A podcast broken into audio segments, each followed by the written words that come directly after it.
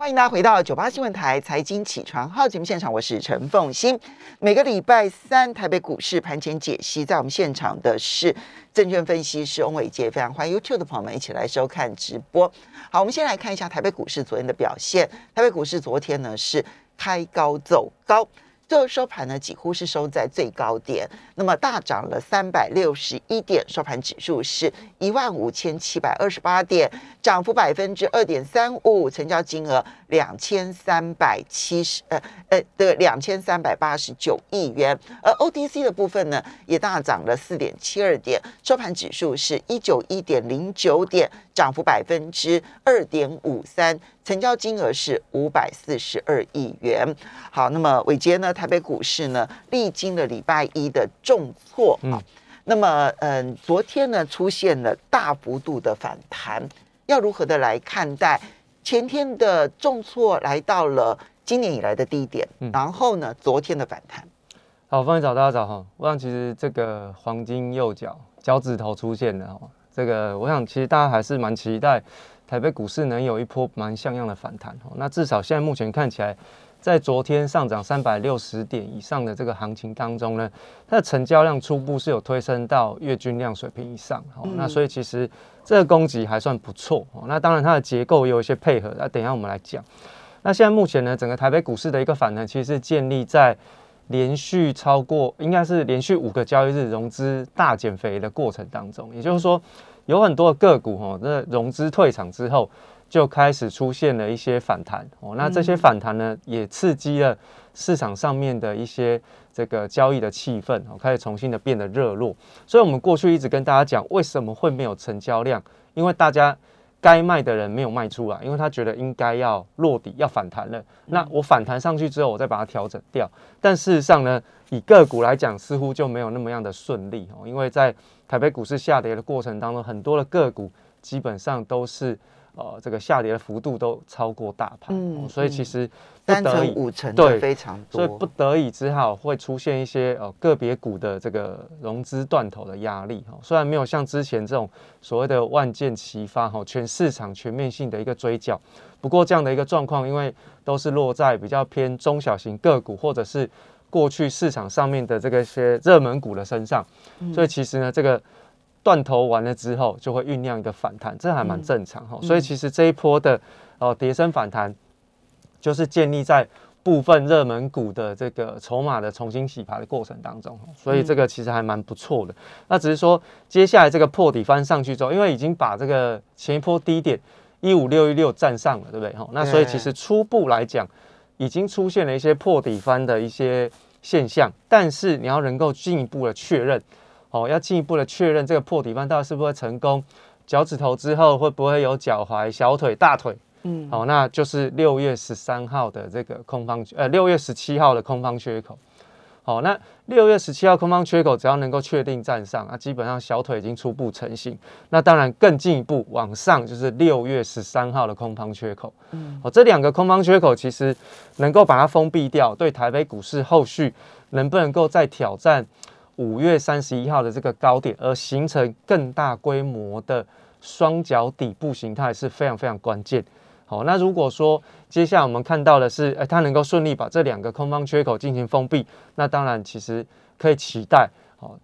台北股市大规模的这个反弹的行情。好，这个是哦，我们从这个形态上面去进行观察的地方。那现在目前看起来，哈，从这一波的高点一六八一一，哈，往下回档修正到低点的一五三六七，大概是十三个交易日，哈，十三个交易日。那也就是说，接下来。十三个交易日以内，你要能够去突破五月三十一号的高点，代表多方重新的取回发球权。哦，也就是说，从交易日的一个角度来看，因为我发现很多投资朋友哈，在观察盘势的过程当中，会有一些心慌的原因。第一个就是不知道要跌多少，嗯，第二个就是不知道跌到什么时候，跌多久，对，要跌多久。对，那所以我们就从这个多方跟空方之间的一个呃力道的消减，就是利用。这个天数来去计算他们的攻击力道的强弱，来给大家一个参考，不是绝对一定会准确，因为多空之间的一个消长，它一定会有力量的强弱，我们只能够透过如果接下来的反弹是在十三天以内，比如十二天，就过了，哦，这个前一波高点是一六八一，就已经涨上去了，那就代表多方很强劲哦。嗯，哦，那所以时间越短，能够过高越好。刚好一六八一又是这一波的末跌段高点。那我们过去有跟大家讲过，空方的惯性就是高点不过低点跌破。你要打破空空方的惯性，就是要把末跌段的高点进行突破，哎，形成了一个高点突破的开始。这个就是整个行情转折的一个关键。所以其实就目前看起来，呃，以这个月季线的扣底值来说。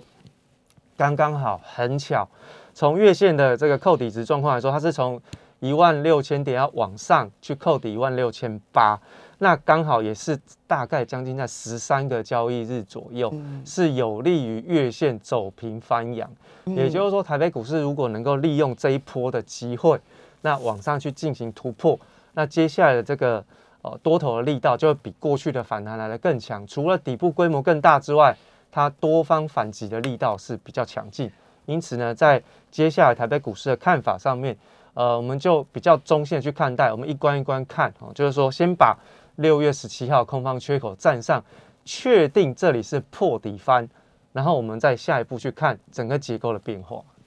哇，伟杰，你从一开口就吓到我了，这样子，因为呢，这一波大概从。从去年底你就提出了很多警告，就是说大盘不妙，对不对？好，那今年其实你一路的不看好，嗯，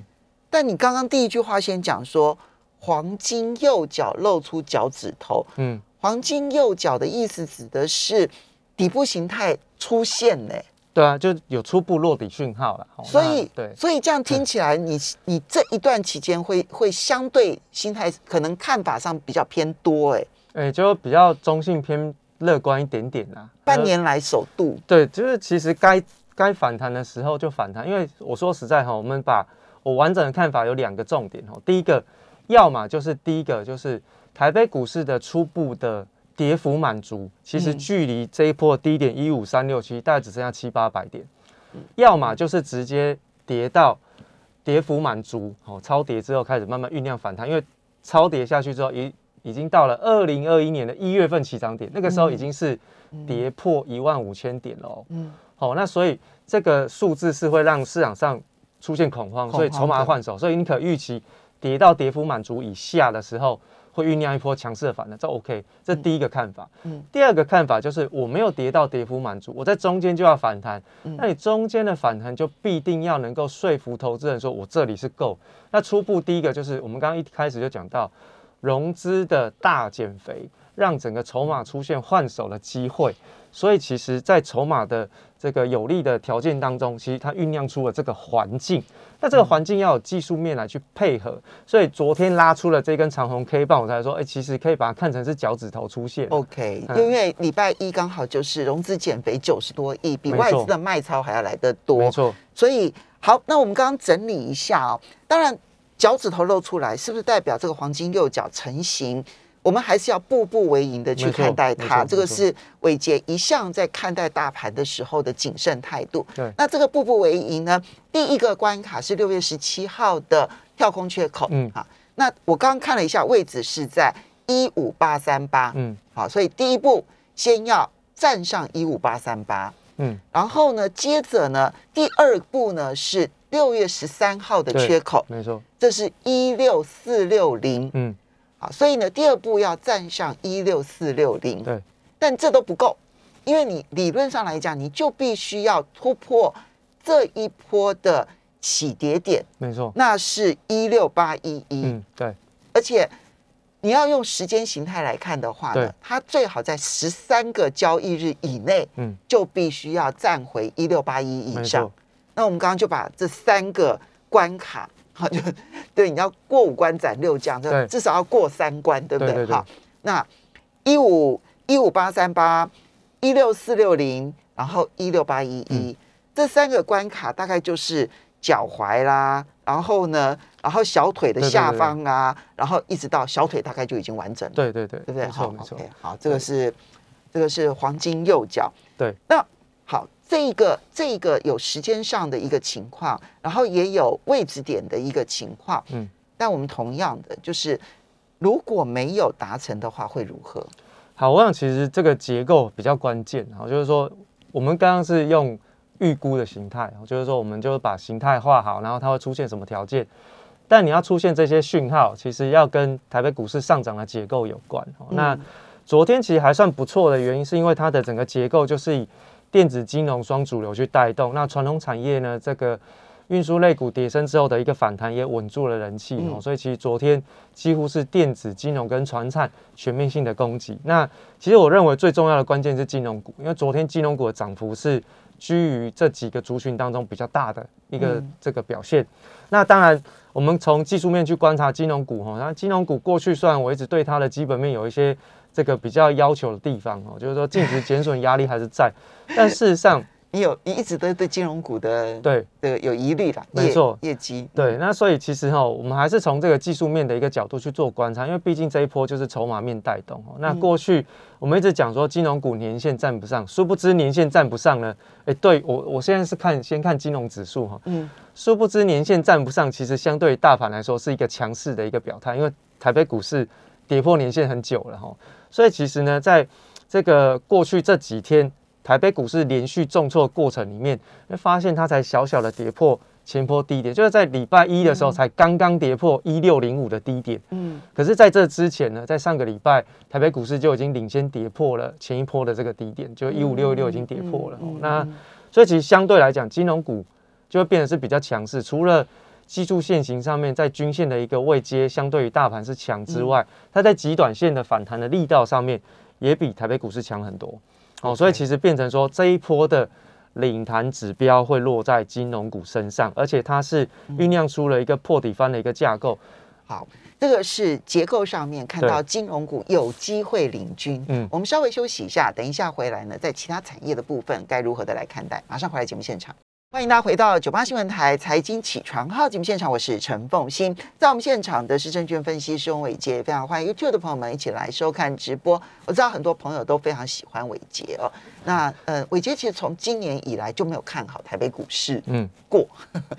但现在觉得那一个底部的讯号出现了，嗯，好，那这几个底部讯号，请大家就要小心，就就可以关注哈，就。嗯，一五八三八、一六四六零啊，一六八一一，就是前面的几个关卡，如果能够在十三个交易日以内都突破的话，那这波的反弹是真的很可以确立，就可以期待，对。好，所以但现在其实就可以预做，就可以开始做准备了嘛，对不对？哈，对。你刚刚先提了金融，对，就形态上面来讲，虽然它也破了前低，但它比大盘晚一天破前低，嗯。对，然后昨天也是一根长红吞了前一天的长黑，没错。所以你觉得金融有机会？对，没错哈。金融其实相对大盘强，我们就去看这个相对于三四月份大盘跟金融股的位置去做比较。大家可以知道哈，其实过去我们在追踪金融股的时候，一直说它就是横盘在年线附近，结果没想到这一波哈，真的是金融股的一个比较明显的技术面的一个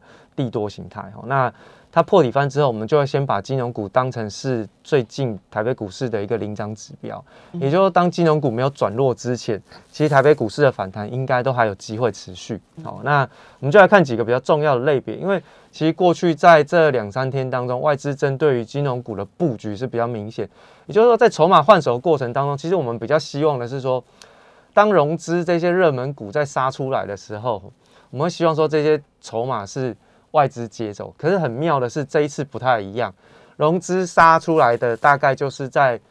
金圆代工啦，哈，然后那个航运类股，然后另外就是面板双虎然后这个是这个融资杀出来比例比较高的，但外资在承接的竟然是金融股，哦，所以其实这个完全不太一样的一个逻辑，所以我们才说外资在哪边，其实盘势撑盘的力道就会在那边，所以我们才会去看金融股，不是说哎今天。金融股比较强，我们就觉得它是领涨股，不是，而是配合筹码面去做观察的好。好，那这一次在这个外资的这个布局上面，基本上应该都是以这个过去跌升的寿险股为主。那寿险股的话，可能就是一个跌升反弹的行情，因为到目前为止，我们看到这个 FED 的利率决策的这个升息的轨道，就是应该是一路升息到年底，所以其实在今年年底之前，对于这些寿险类股还会。海外投资的这个区块当中，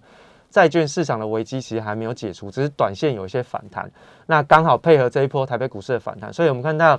在富邦金的部分，它是富邦金跟国泰金，它都没有跌破五月二十五号的低点。嗯，那现在目前看起来，它上涨的力道都是比较强。那目前是在多方控盘的架构当中。那么短期呢，这个国泰金站上了月线，那富邦金跟国泰金都有外资由卖转买的现象。那当然，这两档这两档这个寿险类股，因为它跟大盘比较同步，所以我要提醒大家是，他们这两家公司算是反弹的指标，外资有由卖转买，但是它。跟大盘一样跌破年线已久啊，所以这个其实跟金融股指数的现形有一点落差。但由于它是由跌升反弹的个股来带动这一波金融股的涨势，所以呢，其实它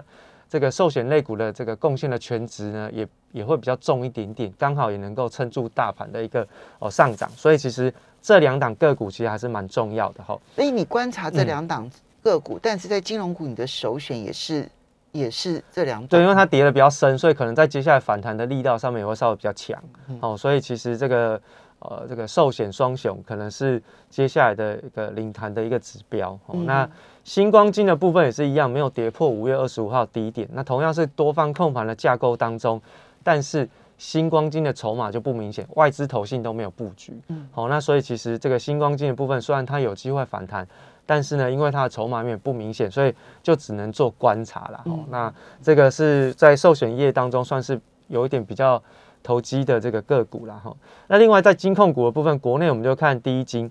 那第一金的话，就是没有跌破五月十三号低点。你看，刚刚寿险的低点是五月二十五号，